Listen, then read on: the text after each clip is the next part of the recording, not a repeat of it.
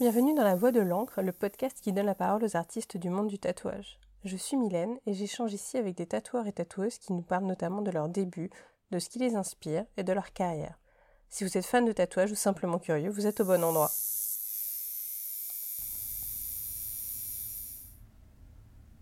Pour ce onzième épisode, je suis allée à la rencontre de Sixo Santos, tatoueur et cofondateur des mots bleus à Paris.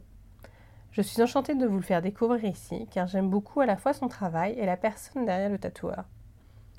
Ensemble, nous avons parlé de graffiti, de bande dessinée, de support d'expression artistique, de stéréotypes, de Charles Burns et d'Instagram.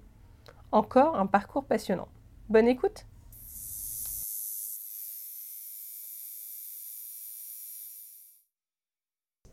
Bonjour Xavier. Bonjour Mylène. Merci de me recevoir euh, au mot bleu. Ben, bienvenue.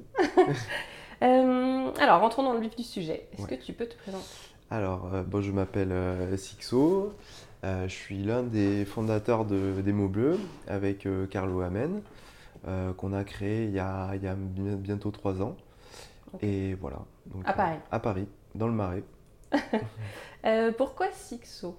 Euh, Sixo, c'est un pseudonyme qui me vient euh, de l'âge. Enfin, j'avais 16 ans à l'époque et j'étais à Narbonne, j'étais euh, un apprenti graffeur, on va dire. Bon, vu que j'étais un peu tout seul, je découvrais un peu ce monde-là avec, avec ce que j'avais à disposition. Et bon, bref, il a fallu que je trouve un pseudo, quatre lettres, facile à rapide à taguer, parce qu'à l'époque c'était plutôt du tag que je faisais, pas vraiment du dessin.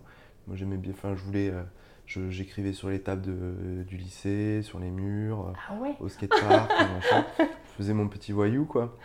Et puis après, c'est devenu un peu plus sérieux quand je suis arrivé à Montpellier, où là j'ai rencontré des vrais graffeurs pour le coup qui peignaient des trains, euh, qui allaient sur, sur les autoroutes, etc. Et bref, du coup, euh, ce pseudo, il m'a collé euh, à la peau assez rapidement, donc j'ai jamais vraiment réussi à m'en débarrasser. Pour comment il est venu, je sais pas vraiment en fait. On l'a trouvé un jour dans le bus avec un copain. Je sais plus trop comment c'est arrivé. Je trouvais que ça sonnait bien. J'ai dit, bon, allez, euh, on le garde.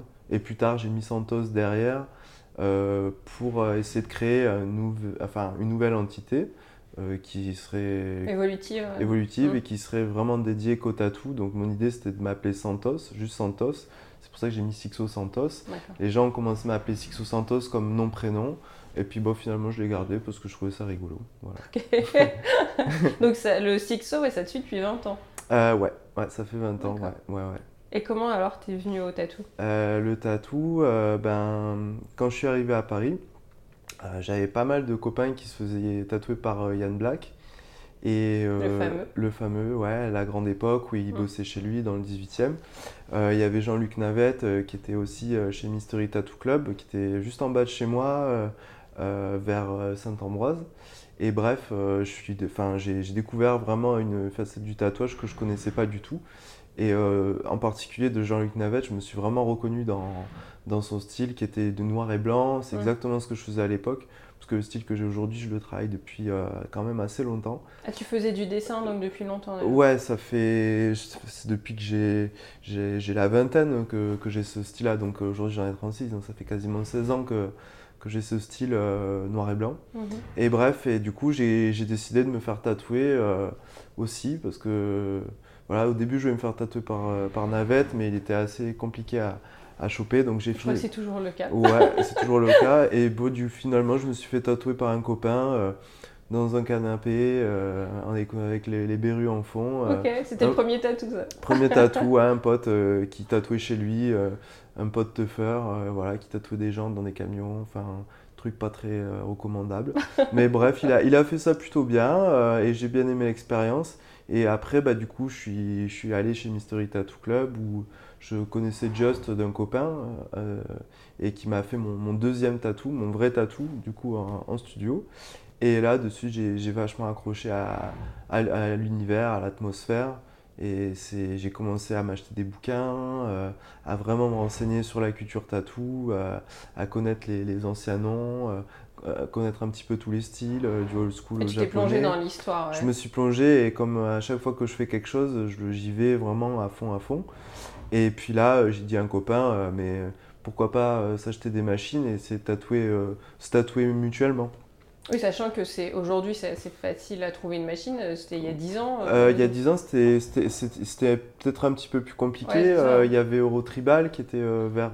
tu ne trouvais pas sur internet quoi Non, non, non, non, c'est ça, il fallait aller dans le magasin et tout. Je me souviens, il y avait Armel, elle bossait encore là-bas. À l'époque, elle n'était pas encore. elle bossait pas encore en studio. Bref, j'ai acheté ma première machine, c'était une, une, comment, une Green Monster de Econ.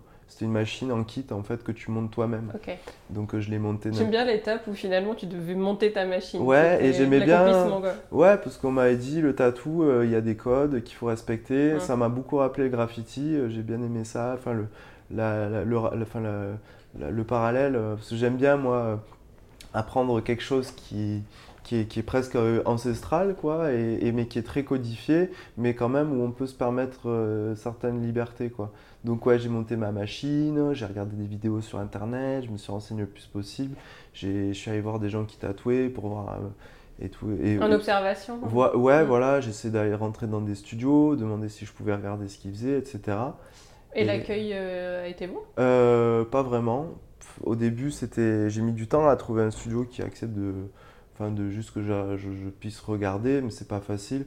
Ça leur paraissait étrange comme euh, demande euh, euh, Non, c'est surtout le fait que, que je n'avais pas la, la dégaine d'un apprenti tatoueur traditionnel. C'est-à-dire que j'avais pas des écarteurs, j'avais pas les deux bras tatoués.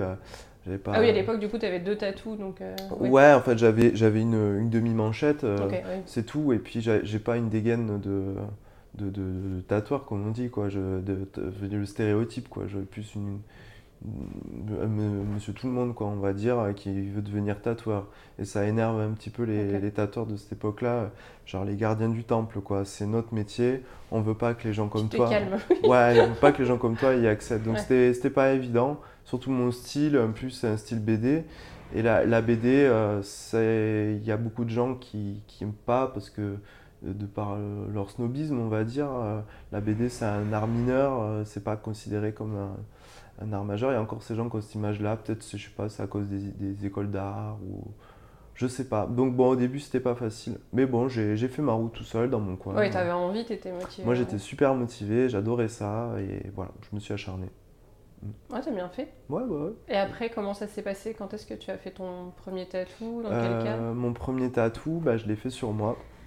Euh, je l'ai fait sur ma cuisse avec ma machine qui était, qui était mal montée, mal ah Euh, et, ouais, mais c'était juste pour voir, parce que en fait, je m'étais dit, euh, je tatouerai personne tant que je vois pas ce que, euh, ce que je fais sur les gens. Enfin, voir la sensation que les gens ont quand je les tatoue. Je veux voir ce que ça fait. Donc je l'ai fait sur moi, et puis après, je me suis mis à la peau synthétique pendant au moins, je dirais, trois mois, un truc comme ça, la peau de cochon, les pommes, les, bananes, enfin tout, tout, ce qui tombe sous la main. Et puis j'avais des copains qui m'attendaient au tournant, qui me disaient, bon, quand tu tatoues, moi, je disais, ben non, je suis pas prêt, je suis pas prêt, je suis pas prêt. Et un jour, il y a une copine qui m'a forcé la main, entre guillemets, et qui m'a dit, vas-y, tu vas me faire mon premier tatouage. Donc, je lui ai fait une typo euh, sur l'épaule euh, avec des lettres beaucoup trop petites. Euh, enfin, vraiment, on va dire un travail de, de street shop vraiment qui, qui, paraît simple en, en, théorie, mais en vrai qui est très compliqué parce que les lettres, c'est très difficile. Et bref, je l'ai fait quand même en tremblant, avec la sueur. Euh, j'étais hyper mal à l'aise. Euh, j'ai revoyé son tatouage, je ne savais plus où me mettre. Euh. Mais bon, ça m'a.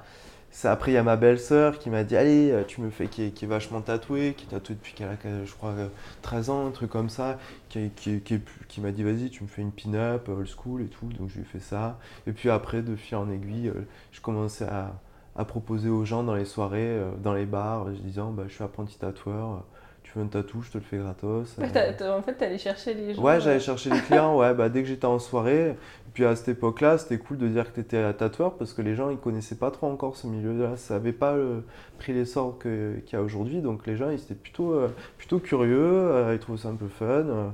donc voilà. C'était exotique. C'était carrément, ouais, carrément exotique, ouais. Euh, illustrateur, tatoueur. Ouais. c'est qui cette bête étrange là Et le premier shop alors euh, Et le premier shop bah, qui m'a donné ma chance, ça a été euh, The Tattoo Lady, tenu par Milouz, qui était à Montreuil. Et ça, ça a été une super expérience parce que j'avais fait un, début d'apprentissage, mais qui s'était pas très bien passé. donc où j'ai appris vraiment, on va dire, les, les bases. quoi. hein. J'ai vu tout ce qu'on est cap- tout ce qu'on peut faire. Genre la couleur, le noir et gris, euh, le noir, la typo, etc. M'a expliqué. T'as tout essayé euh, mais j'ai pas, pas, par contre, pas le droit de toucher une machine. Ah. Juste regarder, faire le ménage, et c'est tout. Et bon, du coup, euh, ça me faisait pas évoluer. Et donc là, j'ai- cet apprentissage, c'est, euh, c'est fini. Du coup, je me suis mis chez moi. J'ai commencé à essayer de retatouer les gens. Donc après quasiment euh, six mois d'arrêt. Et euh, là, j'ai vu que j'avais compris pas mal de choses, que je comprenais. En fait, j'apprenais de mes erreurs, en fait. Donc ça, je me suis dit, bah, je vais commencer à tatouer les me constituer un book. Et euh, un jour, un pote me dit, bah, il y a ce studio, euh, mon pote Gilles, là, qui, qui me dit, il y a un studio à Montreuil, il cherche des tatoueurs. Donc vas-y. Moi, j'y croyais pas du tout parce que je pensais que j'avais pas le niveau. Et euh, j'ai montré mon book et en fait, elle m'a dit, mais t'as as carrément le niveau, en fait, t'as pas un niveau apprenti. Enfin, j'étais surpris parce que moi, je pensais être vraiment nul, quoi. Et puis bon, après, elles m'ont donné quelques conseils, genre sur le changement d'aiguille, etc., etc. Et puis bah, j'ai fait un an euh, chez Tattoo Lady, donc en fait j'ai fait mon apprentissage euh, tout seul chez elles.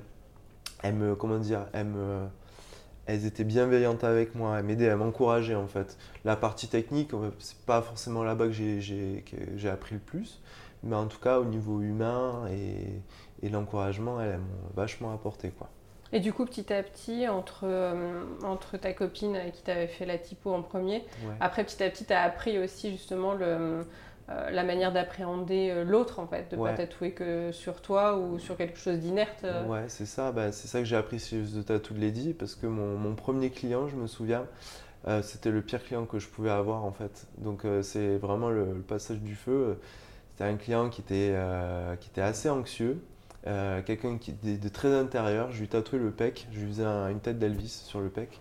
Et euh, il, il parlait pas, il était tout tendu, transpirait beaucoup, il dégageait une énergie très, euh, très particulière. Et moi, c'était mon premier jour, donc je me sentais très mal. Donc, premier truc, donc le Je vais pire- faire un balai. sur- donc le, le- le client le plus difficile à appréhender dans un tatouage, c'était, il était pour, était pour moi, c'était le premier. Et c'est parce qu'il avait peur ou il avait mal Euh, non, c'était sa manière à lui de, de gérer le stress, c'était de, de le contenir. C'était un peu comme tatouer une cocotte, mi- une cocotte minute. C'était, euh, c'était- c'est la première fois que ça m'arrivait. Et parce que les autres fois, c'était chez moi, donc il y avait un autre rapport aux gens. Donc là, j'ai vraiment découvert ce que c'est que de tatouer un inconnu dans un studio. Et c'est vraiment euh, là-bas que j'ai commencé à, à apprendre quelques techniques pour mettre les gens à l'aise, euh, pour euh, comment leur parler, leur poser des questions, etc. comment, comment amener, amener les choses. etc. Voilà. Après, je l'apprends encore aujourd'hui parce qu'on fait que de l'humain. Et chaque personne est différente et tu sais jamais sur qui tu vas tomber. Et c'est vrai que c'est, un- un travail, enfin c'est, c'est un travail mutuel quoi. Si, si le courant passe pas, euh, il n'y aura pas de tatouage en fait. Donc maintenant je fonctionne comme ça, je peux me le permettre aujourd'hui. Ouais. Euh, je fais attention euh, aux gens avec qui je vais, avec qui, avec, avec qui je vais, je vais collaborer, on va dire. Oui, que ce soit détendu pour tout le monde. ouais, voilà, qu'on passe un bon moment. Euh, moi, je suis une vraie pipelette. hein. Euh, généralement, je parle beaucoup pendant les tatous. Après, ça dépend desquels, ça dépend des clients, etc. Mais c'est vrai que si on peut causer, pour le tatou, moi, je suis content. euh, gens, allez-y. Toi, t'es team causeur. Je suis la team causeur, ouais, aux grandes dames de, de certains tatoueurs à mes débuts qui me disaient tu ferais mieux de fermer ta gueule et, euh, et te concentrer sur ce que tu as à faire. ouais. Mais ça m'a aidé parce qu'en fait, au début, euh, moi j'étais beaucoup dans ce rapport-là, euh, humain, euh, parler, pas du partage avec mes Mm. clients. Il m'a dit écoute, tu pourras faire ça quand tu auras 10 ans de métier et que tu tatoues comme tu respires, tu vois. Pour l'instant, tu pas prêt. Mais toi, ça t'aidait à te mettre aussi dans le truc, à te Ouais, ouais, ouais. et- Après, c'est vrai que j'ai remarqué, effectivement, il y avait quelques défauts dans mes tatouages à cause de ça. Mais euh, après, après réflexion, euh, je me suis rendu compte qu'un tatouage, on l'aime encore plus quand on a passé un bon moment avec son tatoueur. Oui. Et que finalement, euh, les défauts, c'est pas très grave en fait. C'est à moins, je veux dire, vraiment un gros ratage. Là, par Oui. contre, là, c'est pas, là, c'est c'est- c'est très, mal- c'est très mal. Mais je veux dire, un tatouage, on l'aime aussi pour, pour le moment qu'on a passé, pas uniquement pour le motif. Donc, euh, moi, j'aime bien. C'est euh, vrai que c'est important. Ouais, c'est hyper important. Il faut passer un moment avec ton client, sinon. Mm. euh, Bon, parlons de tatou, alors comment euh, tu me disais que euh, tu faisais depuis longtemps le style que tu as aujourd'hui. Ouais. Euh, donc après, euh, est-ce que c'est vraiment le, le même type de, de dessin que tu as réalisé et que tu tatoues aujourd'hui ouais? Euh, en fait, euh, moi, le, dess- le dessin, ça a toujours été un défouloir, ça a toujours été euh, récréatif. hein, c'est vraiment ça. C'est un loisir depuis que je suis enfant. En fait, j'ai toujours dessiné, j'ai toujours été un gamin assez enfin, dans son monde, dans la lune, qui, qui, fait son truc dans son coin. Donc, et moi, c'était le, le, dessin. Donc je, je, m'amusais à reproduire des, des dessins de, de, Claude Serre, qui est, un illustrateur des, des années 70 de, de Topor, des mecs comme ça. Je suis tombé complètement par hasard sur eux en fait dans une bibliothèque chez un copain. Et euh, moi, je me, trouve, je me souviens, l'humour, euh, le côté satirique, j'avais adoré ça, ça, me, ça me fascinait. Et euh, tout en faisant des Dragon Ball Z aussi à côté. Enfin, parce que j'étais un gars, j'étais comme, je suis un gosse, quoi. Donc, j'avais aussi ces trucs-là. Donc, je, me suis amusé à recopier ça. Et, et, et, au fur et à mesure, en fait, la, la, BD, je me rends compte, elle a toujours été dans ma vie, elle m'a toujours influencé, mais sans que je m'en rende compte, en fait. Et c'est plus, euh, je grandissais et plus je me, rendais compte en fait que ce style-là était en moi depuis le début. Et bah, j'ai commencé à dessiner, mais toujours à l'arrache. J'aimais bien le côté, euh, euh, je faisais pas de crayonné, je dessinais directement en fait, je faisais jamais d'esquisse. quand les, une oreille était trop grande, un œil trop grand, ça me dérangeait pas, je jouais avec ça. En fait, je, je, je m'en foutais complètement. J'étais vraiment, j'étais à l'arrache totale. Enfin, je m'en fichais quoi. C'était plus le plaisir que la perfection. Ouais, euh, je recherchais pas la perfection, juste d'être euh, d'être dans mon monde, d'être à la cool et de voir le résultat de, de mon espèce de méditation. Et après, j'étais content, c'était comme euh, collectionner des, des, moments comme ça. Et puis un jour, les gens ils commencent, commençaient à me dire en arrivant à Paris, mais ils sont cool tes dessins, pourquoi tu les, pourquoi tu les vends pas? Je dis bah ouais, pourquoi pas? Donc je me suis retrouvé à faire des expos, des, des, trucs comme ça. Euh, mais c'était pas sérieux. Mes dessins, euh, les noirs étaient toujours différents. Euh, je, je, je, me rapprochais, rapprochais, plus du style white trash, on va dire. C'était au Posca ou en creux de Chine Tout ce qui me passait sous la main, donc du bic, du Posca, de la peinture, n'importe quoi. Et, vu que j'avais pas beaucoup de thunes à l'époque, ben, vraiment je faisais avec les fonds de tiroir. Donc mes dessins, ils étaient vraiment pas quali, quoi. Enfin, c'était c'était pas c'était bon c'était moche quoi et non, mais, mais... selon ton point de vue ce que ça avait l'air oui mais moi, moi ça, ça, me plaisait et puis je, je m'en foutais un petit peu que ça vieillisse bien que les gens gardent ou quoi je m'en foutais complètement et puis c'est un jour où j'ai fait une BD où là je suis rentré dans le dans, dans le côté professionnel donc on m'a dit ben oui euh, la BD, c'est comme ça que ça marche, euh, il faut faire des trucs clean, euh, avec des, Voilà, il y a des règles à respecter. Donc c'est là que j'ai commencé à devenir sérieux dans mon travail. J'ai commencé à faire des crayonnés, euh, j'ai commencé à, faire des ancrages à l'encre de Chine et pas avec tous les fonds de tiroir. en même temps, je me suis mis au tatouage. Donc en fait, ça m'a fait deux. Ah, et tout ça, c'était en même temps. Tout ça en même temps, ouais. Donc en fait, ça m'a fait deux disciplines qui, qui, qui, sont très rigoureuses. Et en fait, ça m'a appris la rigueur, en fait, et à devenir sérieux dans mon travail. Et c'est à partir de là que, que je me suis professionnalisé et que j'ai commencé vraiment à, à, à, essayer de m'améliorer, en fait, à devenir euh, sérieux, quoi.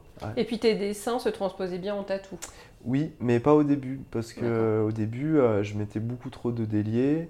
Euh, mes aplats noirs n'étaient pas forcément bien placés. Il y avait encore des, erreurs au niveau de, l'anatomie, du visage, etc. Parce que j'avais encore ce travail à faire sur moi de, de, de, ne plus être dans le côté loisir et vraiment le côté professionnel tu vas faire ça sur quelqu'un, il va le garder à vie, etc. Donc j'ai appris. Euh, oui, plus qu'un petit un bout de papier que tu vas vendre dans une expo ou. Ouais, ouais, c'est ça, voilà. c'est le gap d'après, ouais. Ouais, c'est ça. Et, pareil, une BD, euh, c'est 3000 exemplaires, tu as un éditeur derrière, tu as un scénariste, tu as des gens qui t'attendent au, tournant, donc euh, grosse pression sur les épaules, mm. donc j'avais pas le choix, il fallait que. Et quel âge tu avais ça? Eh ben, C'était la BD, je l'ai sortie il y a c'était quoi? C'était pour mes 30 ans, donc c'était il y a, 6 ans maintenant, un truc comme ça. Et tatou, je commençais à m'y intéresser. Euh, j'avais, euh, j'avais 25 ans, le temps de m'y mettre, il y a passé deux ans, deux ans donc vers, vers 27 ans, c'est là que j'ai vraiment, je me suis dit, tiens, euh, je vais m'acheter une machine et tout, mais le temps de le faire, d'y mettre, ouais, voilà. Ça... donc entre les 25 et 30 ans, c'était hyper, genre c'était la charnière, le moment charnière dans ouais, ta carrière. Ouais, c'est ça, les 25-30 ans, ça a été vraiment une période très, très prolifique. Euh, je faisais de la peinture, euh, je faisais du dessin, je essayais de me mettre à la BD. Enfin, je me, je tu faisais toujours du graphe? Ouais, je faisais toujours du graffiti. Ah oui, t'avais une grosse. Euh, ouais, j'étais, enfin, j'étais vraiment hyper actif. Mm. je faisais du collage, je faisais des affiches moi-même. En fait, je, les peignais chez moi dans mon petit 13 mètres carrés avec mon pote l'œil partout, là, on, faisait des affiches fait main. Et après, on allait les coller dans la rue. j'ai dû en faire, je sais pas, j'ai dû en faire moins de 200, je sais pas combien j'en ai fait à la main. Ouais, et puis des fois, elle tenait juste une journée ou deux heures. Et, mais c'était pas grave, j'étais vraiment j'étais passionné, j'aimais bien me balader dans la ville avec mon pote. Euh, enfin, c'était cool, quoi, tu vois, mm. c'était des bons moments. Ouais, donc tu avais vraiment tous les supports. Euh, ouais, et puis j'avais du temps. J'étais. Euh, enfin, c'était le bon moment, quoi, pour. J'en ai profité, quoi. Oui, puis créativement, c'était stimulant, j'imagine aussi. Ouais, le fait d'être, ouais, le fait d'être à Paris, de rencontrer plein d'autres gens, tu vois, qui ont, du talent, tu dis, moi aussi j'ai envie de, j'ai envie de montrer ce que je sais faire. Mm. Oui, puis la création appelle à la création, donc euh, tout ça, ça, s'imbriquait bien. Euh. Ouais, ouais, ouais c'est ça. Et, euh, et, donc il y a un moment, donc il y a eu Tattoo Lady, mais il y a eu un moment après où tu t'es posé justement dans un shop quasi à temps plein. Ouais, et il y a, y a Seb, SM Bouzy du Sphinx, qui m'a proposé de, de rejoindre son, son, studio. Et euh, bon, j'ai pas dit oui de suite, je lui ai dit non même en fait. je lui ai dit non, désolé, moi je vais ouvrir mon studio avec, euh, avec mon pote Carlo. Et il m'a dit, bah écoute, pas de problème, mais ma porte restera toujours ouverte. Et finalement, le studio avec Carlo, c'est pas fait. Euh, Carlo, il, est, il continue à être sur la route. Donc finalement, j'ai dit, ok, je vais venir bosser chez toi. Donc j'ai bossé au Sphinx un an. Et là, je, je, suis tombé dans un studio complètement différent, euh, qui était plus, on va dire, euh, qui fait vrai tattoo shop, entre guillemets, euh, avec des... Bien que ce soit quand même... je dis pas que, je dis pas que Tattoo Lady ne soit pas un vrai studio, bien au contraire, c'est un street shop, un pur street shop et tout, qui était très très bien. Et c'est juste que au Sphinx, c'était dans une approche plus artistique, plus. Il y, a, y, a une recherche artistique vraiment, quoi. Et c'est ce qui m'a plu. D'être avec des gens plus plus critique, euh, enfin bref, euh, et ça c'est cool, ça m'a bien fait évoluer aussi, passer par là-bas. Oui, puis Seb a, vraiment euh, son univers très marqué. Ouais, ouais, ça m'a ça m'a influencé aussi. Et puis ça rejoignait finalement ton admiration pour Navette quelques temps après parce qu'ils ont des univers qui se ouais qui, peuvent se, rapprocher ouais. qui sont quand même très dark tout mm. ça et puis bon ça a bien collé on s'est bien entendu c'était chouette et, puis après Et après, paf, les mots bleus, ouais. le, finalement, le studio que je devais ouvrir euh, au moment où Seb euh, me l'a proposé. Sauf qu'à l'époque, on ne savait pas que ça allait s'appeler comme ça, euh, mm. que, que, ça serait ici. Enfin, que. On savait... Là, ça fait trois ans. Donc. Et voilà, trois ans, trois ans ici, donc c'est cool. Trois ans et donc avec Carlo que tu avais rencontré dans un milieu artistique. Ouais, Carlo, on s'est rencontré à l'époque où on débutait le tatou. On était tous des, des, jeunes, il y, avait, euh, il y avait Vincent Denis, euh, il y avait bah, euh, il y avait Tony Weingartner, Paolo Bosson, il y avait comment, Kinoé, il y avait qui Enfin bref, il y avait toute une, toute une petite équipe de, de tatoueurs, on n'y connaissait pas grand chose. Et on s'est dit, bah, on va, on va s'associer, on va monter un collectif, comme ça on pourra se refiler tous nos, nos tips, tu vois. Et voilà, donc on a, on a créé ce truc-là. Et c'est là que j'ai rencontré Carlo, en fait. À l'époque où lui, euh, il avait découvert le tatouage en tatouant des, des, des animaux empaillés, je crois. Un truc, ah, un truc comme ça, ouais. on, avait tous des, on était tous rentrés dans le tatou par des, chemins assez, euh, assez différents et très bizarres. Ouais, mais je crois que le tatouage, c'est comme ça, en fait. C'est une pratique... Euh, c'est presque accidentelle, quoi. Tu, tu, tu choisis pas de devenir tatoueur, en fait. Tu voilà, ça se présente et tu, tu saisis l'opportunité. Oui, c'est presque comme une évidence à un moment. Ouais, après je pense qu'aujourd'hui c'est différent. Avec l'essor que ça a pris, je vois de plus en plus de jeunes qui sont en école d'art et qui veulent devenir tatoueurs.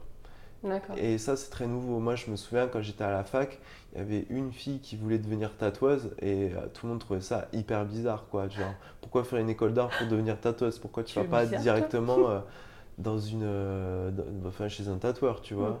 C'était très très étrange. Alors qu'aujourd'hui, euh, c'est carrément normal en fait de dire je veux devenir tatoueur. C'est même c'est même carrément euh, plausible quoi. C'est une bonne idée de carrière quoi. non mais c'est bah, en même temps. Euh, ben ouais, mais pourquoi pas? Mais moi, je quand j'ai commencé, dit je veux devenir tatoueur, tous mes potes me regardaient bizarre. Hein. Genre, mm. t'es sérieux? Tu veux devenir tatoueur? C'est c'est bizarre quand même quoi. C'est ça, ça gagne ça, tatoueur je fais bah écoute, euh, ça dépend euh, comment tu bosses quoi. Hein, euh, c'est comme tous les métiers. Hein. Si, tu, si, tu, si tu bosses, ça va marcher. Si tu bosses pas, bah, ça marchera pas. pourquoi pas, ouais. pourquoi pas. ok. Et pour revenir par rapport à ton style, à ton style de tatou, pourquoi du coup que du noir aujourd'hui? Ben, En fait, ça, c'est encore mes histoires de, de quand j'étais. Il y, a, enfin, il, y a, il, y a, il y a un petit peu. Quand j'étais à Rennes, donc c'était quand, quand j'étais. J'avais quel âge? Je devais avoir 22 ans, 21 ans, je sais plus, un truc comme ça. J'avais pas une thune et en fait je faisais du, bah, je peignais pas mal. Le truc c'est que les bombes ça coûte quand même assez cher. Et euh, à l'époque je faisais énormément de couleurs en fait. Je faisais vraiment, c'était une, des panels de couleurs, genre ça débordait, c'était l'arc-en-ciel. Et, euh, Donc là sur les murs Sur les murs, ouais. Je mettais énormément de couleurs, j'adorais ça, j'aimais bien les couleurs hyper acides, euh, truc, enfin... Et, et, le truc, c'est qu'en fait, très vite, j'ai plus de bombes de couleurs, en fait. j'avais plus rien, j'avais juste un rouleau, un fond de blanc que j'avais volé dans un chantier et, euh, une bombe de rouge. C'est tout ce que j'avais. Et un jour, j'avais trop envie d'aller peindre. Je suis parti avec ça. J'ai fait un mur euh, au blanc et rouge. Quoi. Et, euh, et en fait, après, il y a plein de mecs qui sont venus me voir et me disent Putain, c'est cool ce que tu as fait, mec. C'est simple, c'est efficace et tout. Je dis Bah écoute, merci. quoi. Et puis je me suis dit Bon, bah, je vais essayer la prochaine fois, mais avec du noir, cette fois-ci. Parce que le noir, je sais que c'est plus, plus percutant. Et voilà. Et puis là, j'ai encore eu des, encouragements euh, de la part d'autres graffeurs. Et je me suis dit, bah, je vais continuer à développer ce truc-là. Entre-temps, euh, euh, je suis tombé sur, sur Black Hole de, Charles Burns. C'était encore les petits fascicules. j'ai trouvé ça dans une, librairie à Rennes. Et là, ça m'a ça m'a vraiment ça m'a fait vriller quoi j'ai adoré enfin, les contrastes etc donc je me suis dit je vais essayer de faire la même chose mais sur mur et ça, je me suis vraiment concentré que sur le noir. Et aussi parce que la couleur, on a tendance à en mettre trop et à ne pas savoir s'arrêter. Et euh, moi, je, peux avoir une tendance à être dans l'exagération. Et là, je me suis dit, c'est bien, ça va me recadrer, ça va m'apprendre à être plus synthétique. Et je suis encore dans cette démarche-là aujourd'hui. Parce que bien que je fasse que du noir, euh, je peux avoir tendance à mettre trop de déliés, à vouloir mettre trop de détails. À... ce que tu disais tout à l'heure, ouais. Ouais, et là, euh, plus ça va, et puis je dans cette démarche. C'est pour ça que là, j'ai fait une autre page qui s'appelle le Xavier Sanctis sur Instagram, où justement. Ah, je l'ai euh, pas vu. Ouais. Exclu. ouais, où il n'y a, a, que 500 abonnés et tout. Mais, j'essaye justement de faire ça. C'est que de la ligne euh, et de la plat. c'est vraiment, j'essaye d'aller vraiment à l'essentiel, d'être le plus simple possible. Parce que je sais qu'en tatou, c'est ce qui fonctionne le mieux. Et, pareil sur, euh, sur le dessin. Donc euh, voilà, j'essaie de faire ça. Non, parce qu'effectivement, enfin, pour avoir vu beaucoup de tes tatous, euh, c'est vrai que c'est des, des très belles lignes, des aplats nickel. Enfin, ils sont hyper impactants. Hein. C'est des pièces noires vraiment sublimes. Mm. et genre juste parfaite, il y a les, juste ce qu'il faut. Après, c'est pas parfait, c'est jamais parfait. Oui, bah, c'est mon point de vue. du, tien, forcément. On fait du, on fait du mieux qu'on peut, on va dire. Après, il y a des jours avec, des jours sans. Hein. Ouais. Mais tu, tu as un... On reconnaît une de tes pièces. Euh, j'espère, euh, j'espère. ça m'est arrivé d'avoir une copine qui nous avait pas dit, ou alors j'avais zappé que tu lui avais fait un tatou, et j'étais là genre... Oh mais tu as un 660 Non, mais enfin, tu vois, on reconnaît quand même une pièce. Euh, bah, surtout à, à, Paris, euh, ouais, je pense pas qu'il y ait énormément de gens euh, qui fassent ce que je fais, donc c'est sûr. Enfin, c'est reconnaissable assez, assez facilement. Ouais. Non, mais du coup, c'est vrai que tu as quand même réussi à, à définir ton style et que tu déclines encore aujourd'hui. du coup, tu as encore pas mal de projets artistiques en parallèle? Ouais, ouais, ouais, je continue. Ben là, il y a, c'était quoi? Il y a deux semaines, j'ai peint pour euh, un bâtiment, le M57 ça s'appelle, c'est à Boulogne. C'est la BNP Paribas qui a racheté des anciennes usines Renault et en fait qui ont fait un appel d'offres pour peindre une, façade, euh, mais avec une, comment dire, une fresque chronologique en fait, plusieurs époques euh, liées en fait à l'évolution de l'automobile, machin. Mhm. Bref, c'est juste un, sujet. Et moi, ils m'ont proposé, ils m'ont dit de faire un truc sur les, années 50, ça tombe pile poil dans mon, dans mon registre. Et euh, du coup, bah, c'est ce que j'ai fait. Euh, je fais une critique de la société euh, et c'était super cool. avec Modern, Art Family, c'est une, une, Mathilde là, qui se lance dans ce genre de, de, de collab et j'espère qu'il y, en aura d'autres parce que c'est cool de ne de, pas faire que du tatouage, de faire aussi d'autres choses, de ne pas être limité à, à une seule pratique. Oui, ça te sort la tête aussi du quotidien tatou. Et... Euh, ouais, et puis ça. C'est comme ça que tu as commencé aussi, en faisant plein de choses, plein de médiums. C'est ça, ça te ramène à, ton, à tes premiers amours, ça fait, ça fait trop plaisir d'être sur une, une, bande avec d'autres gens que, que tu n'as jamais vus, de papoter, de rencontrer des gens. Artistes, ouais. ouais. parce que c'est vrai que dans un studio de tatouage, on est dans une petite bulle bien protégée, on connaît, on connaît tous les. Enfin, on connaît chaque centimètre. Oui, même si vous avez quand même des guests, donc tu rencontres des nouvelles personnes. Bien sûr, on rencontre des nouvelles personnes, évidemment, mais c'est pas pareil, quoi. C'est pas comme dans la rue. Dans la rue, il y a, y a, toujours il y a notre atmosphère. Ça te manquait euh, Ouais, ouais, ouais, ça me manquait. Ça faisait super longtemps que j'étais pas allé peindre et, et, et, ça, ça me manque toujours. Euh, ça me démange, quoi. Enfin, je c'est une passion, j'adore ça, mm. quoi. C'est euh, plus un manque de temps Un manque de temps, bah ouais, jeune parent depuis un an, un studio, enfin. ça te fait deux bébés à gérer. ouais, beaucoup de demandes de tatouage. Mm. bon, j'essaie de, de, faire euh, de, de, contenter euh, tout le monde quoi, au mieux quoi. Mais bon, c'est voilà. Et puis, il va te falloir un assistant ou que tu te clones J'ai une assistante maintenant. D'accord. qui, qui m'aide. Euh, ouais, là, il était temps parce que là, j'arrive plus à aller répondre les mails. Ah oui, sinon, j'imagine que tu peux passer ta journée à répondre à ouais. tes mails. Ouais, ouais, ouais. De chaque, ben, j'y réponds une fois par semaine et je dois en avoir 100 à chaque fois que je dois répondre. Donc, et puis trier, et puis t'organiser, et puis prévoir. Voilà, faire mon agenda, euh, parler avec les gens et tout. Donc ça fait des journées bien bien chargées. Oui, donc c'est vrai que du coup la partie artistique, faut pas qu'elle. Euh, faut pas qu'elle disparaisse, ouais. Parce que là j'ai sous les yeux aussi les, les t-shirts, euh, ouais. toute cette partie aussi. Bah ouais, je me, j'essaie de me lancer un peu là-dedans avec la, avec la boutique. Là, on essaye de proposer un peu des, des, des, des objets dérivés. Mhm. Et donc les, les sables, c'est cool. On va... C'est des choses qui plaisent bien, ouais. ouais, bah hein. ouais, on va, on va essayer d'en faire quelque chose, quoi, de, faire une petite boutique en ligne euh, un peu cool avec Arlo, euh, euh, avec nos, nos, nos, résidents aussi. voilà, bon là c'est encore c'est les balbutiements, quoi. On est vraiment, on, commence après, pourquoi pas faire d'autres d'autres choses, quoi. Moi, je suis ouvert à toutes les, à toutes les possibilités. Une autre BD peut-être? Euh, on va attendre pour la BD. Il m'a fallu un an et demi pour la faire. En plus, j'étais en, CDI à l'époque. Donc, je faisais 55 heures par, euh, par semaine. Donc, je rentrais le soir chez moi, il devait être 8 heures. Je mangeais, je me mettais, sur mon, ma planche à 9 heures.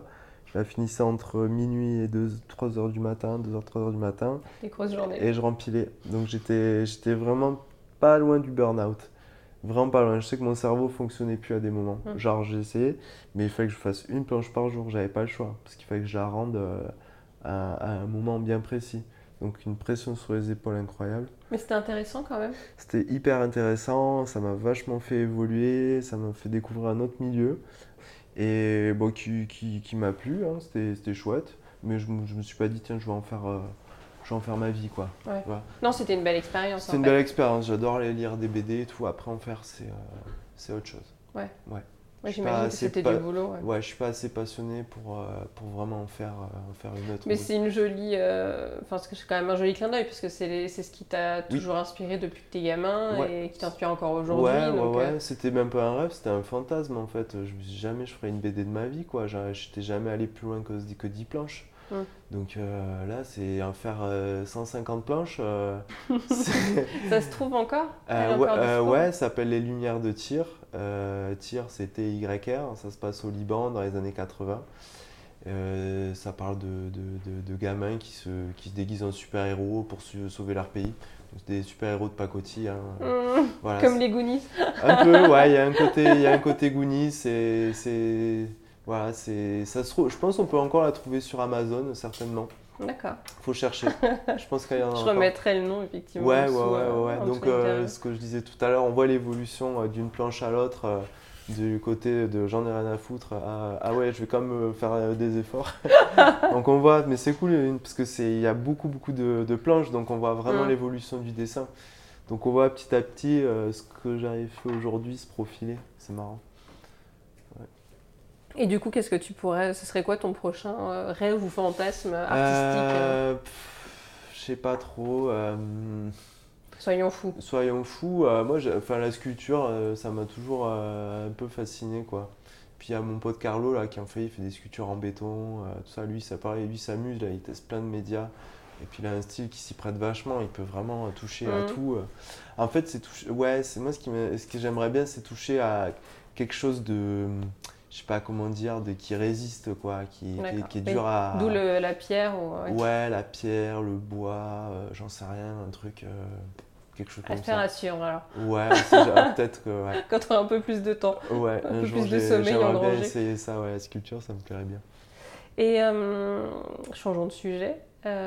Par rapport à, du coup, aux jeunes tatoueurs, on parlait tout à l'heure, Ouais. effectivement, tu Mhm. disais qu'il y a des jeunes aujourd'hui qui vraiment, genre, qui font les beaux-arts et qui veulent Mhm. devenir tatou, qui savent qu'ils veulent devenir tatou. Ouais. Comment tu. euh, quel conseil ou comment tu pourrais accompagner, toi euh, Euh, ben, première chose, de ne pas se faire manger le cerveau euh, dans les écoles d'art, où ils ont tendance à vouloir tous les mettre dans un moule, et de ne pas se laisser faire, de, de vraiment garder leur, leur personnalité, leur singularité. C'est Puis même si tu viens pas d'une école d'art. Même si tu viens ouais. pas d'une école d'art, et tant mieux en fait, je trouve, parce que moi j'ai pas fait d'école d'art. En fait, j'étais à la fac, euh, j'étais en art plastique, mais bon, j'ai pas appris à dessiner là-bas, j'ai juste appris l'histoire de l'art.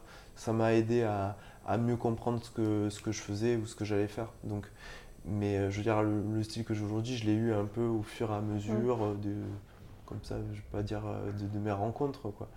Donc, ouais, d'être le plus. euh, euh, comment dire, singulier possible, de ne pas se laisser influencer par Instagram. Parce qu'Instagram, c'est un piège, c'est un logiciel euh, qui est très. euh, qui se sert de nous, en fait, hein, avec des algorithmes, qui nous fait croire à beaucoup de choses, qui nous fait croire à la célébrité. euh. Ça euh, monte la tête. ça monte la tête et, et en fait c'est vraiment euh, une appli qui manipule les gens. Genre euh, j'en parlais hier soir avec quelqu'un qui bosse là-dedans et qui m'a dit en fait Instagram des fois il va pas te donner des likes. Il va, il va les garder, il va te les donner plus tard pour créer la frustration. ouais. Ou euh, Oh, les fourbes. ouais en ce moment ils refont Puis des maintenant, ils vont les retirer, les likes en plus. Oui, donc, euh, il y a- il y, a plein de choses. En fait, eux, leur intérêt, c'est que, c'est que tu, tu, tu fasses vivre leur application, Mm. que tu payes, etc. Etc. ouais.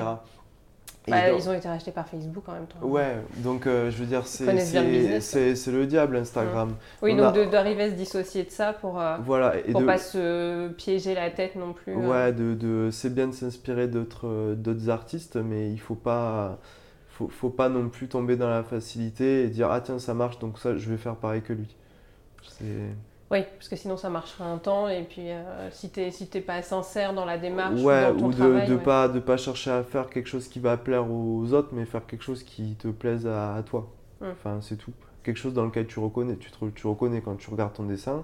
Tu vois limite euh, toute ta vie qui passe derrière, quoi. Ou dire, ah ouais, ça c'est c'est moi, ça. Mm. Et les gens C'est ton identité. ouais. C'est mon identité et c'est ça que les gens ils recherchent aujourd'hui euh, chez les tatoueurs, c'est c'est une personnalité. Parce que des tatoueurs, il y en a des tonnes et des tonnes. Donc, Oui, le lien est vraiment important. euh. ouais, aujourd'hui c'est plus. euh, Enfin, je vois des, des, des, tatoueurs qui tatouent depuis 20 ans, qui se plaignent de, de, de, mecs euh, qui font des tatouages de la taille d'une cacahuète, faire plus de likes qu'eux, par exemple. Mais ouais, en fait, le, métier, il a changé. Aujourd'hui, par exemple, il y a beaucoup plus de femmes tatoueuses. Les femmes, je pense même qu'aujourd'hui, les plus connues, sont des, sont des femmes. Euh, leur clientèle à ces tatoueurs-là, elle a changé. Elle est vieillissante, elle approche de la cinquantaine. Ils sont déjà tatoués. Donc, et la nouvelle clientèle, elle est différente. Elle est, elle est jeune. Elle n'a pas euh, euh, la culture tatou du old school, euh, Mm. du machin. Tout. Elle y connaît rien. Elle, ce qu'elle veut, c'est vraiment exprimer quelque chose. En fait, leur personnalité. T'as beaucoup de femmes aussi, toi, dans ta Moi, clientèle ouais, j'ai plus de femmes que d'hommes. Je dirais euh, 60-40. À peu D'accord. près de. Moi, C'était pour avoir une idée, effectivement, de tes dessins, quel euh, Mm. type de personne ça séduisait en tatou. Ben moi je suis vraiment je suis très je suis paritaire quoi. Je suis vraiment euh, les deux quoi.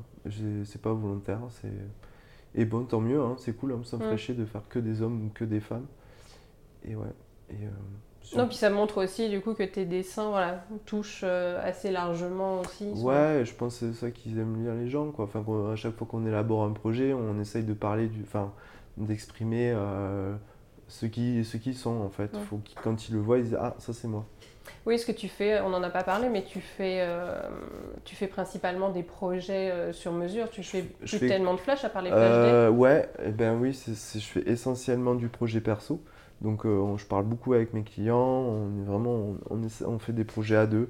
J'essaie de leur faire le plus plaisir possible et de me faire plaisir à moi aussi. Oui. Mais après là, c'est vrai que j'ai de plus en plus envie de, de proposer des flashs parce qu'on m'en demande énormément en fait. Mhm. Je reçois de plus en plus de, de demandes de collectionneurs en fait qui veulent avoir un dessin de moi, tu vois, sans, sans pour autant que ça, que ça raconte quelque chose. Ou que... Et ça, c'est hyper flatteur. Et aujourd'hui, je suis prêt à l'accepter.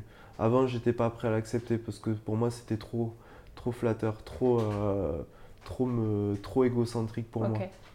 Aujourd'hui, je pense que ça y est, je suis enfin prêt à, à, assumer le fait que les gens. Aimez-moi. je veux bien que vous m'aimiez. ouais, j'accepte. J'accepte que vous ayez envie de porter euh, un, dessin de moi sur vous. C'est bon, maintenant je suis prêt. Ouais. ça a pris du temps, hein, ça a pris 7 ans quand même. Donc, euh, ça y est, je suis prêt. Bon, pour finir, qu'est-ce qu'on pourrait te souhaiter? Euh, ben, D'être heureux, c'est tout. Tout simplement. tout simplement, c'est déjà pas mal. Merci Xavier pour ton merci temps. Merci Mylène.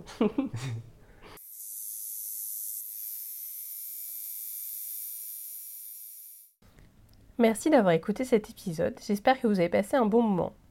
Retrouvez Sixo sur Instagram sous le pseudo Sixo Santos, tout attaché, et sur celui du shop Les mots bleus, tout attaché, mots MAUX. Vous pouvez également retrouver son travail d'illustration sur son second compte, Xavier underscore Sanctis, et découvrir sa BD Les Lumières de Tir aux éditions Steinkiss. Pour avoir le portrait chinois de Sixo et les coulisses de cette interview, rendez-vous sur le compte Instagram du podcast La Voix de l'encre, tout attaché. N'hésitez pas à vous abonner, à noter le podcast ou à liker cet épisode sur votre plateforme d'écoute, cela m'aidera beaucoup. Si vous avez des questions particulières que vous souhaitez que je pose aux prochains invités ou même des noms d'invités qui vous intéresseraient, vous pouvez me les soumettre en message privé sur Instagram ou sur Facebook. Un grand merci à celles et ceux qui l'ont déjà fait. Retrouvez toutes les informations complémentaires sur le détail de l'épisode sur votre plateforme d'écoute et rendez-vous dans deux semaines pour un nouvel épisode.